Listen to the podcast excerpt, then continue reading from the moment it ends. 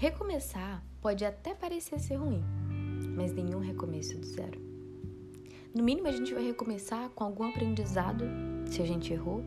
No mínimo, a gente vai começar conhecendo algumas pessoas que podem nos ajudar. No mínimo, a gente vai recomeçar entendendo mais do que a gente está fazendo.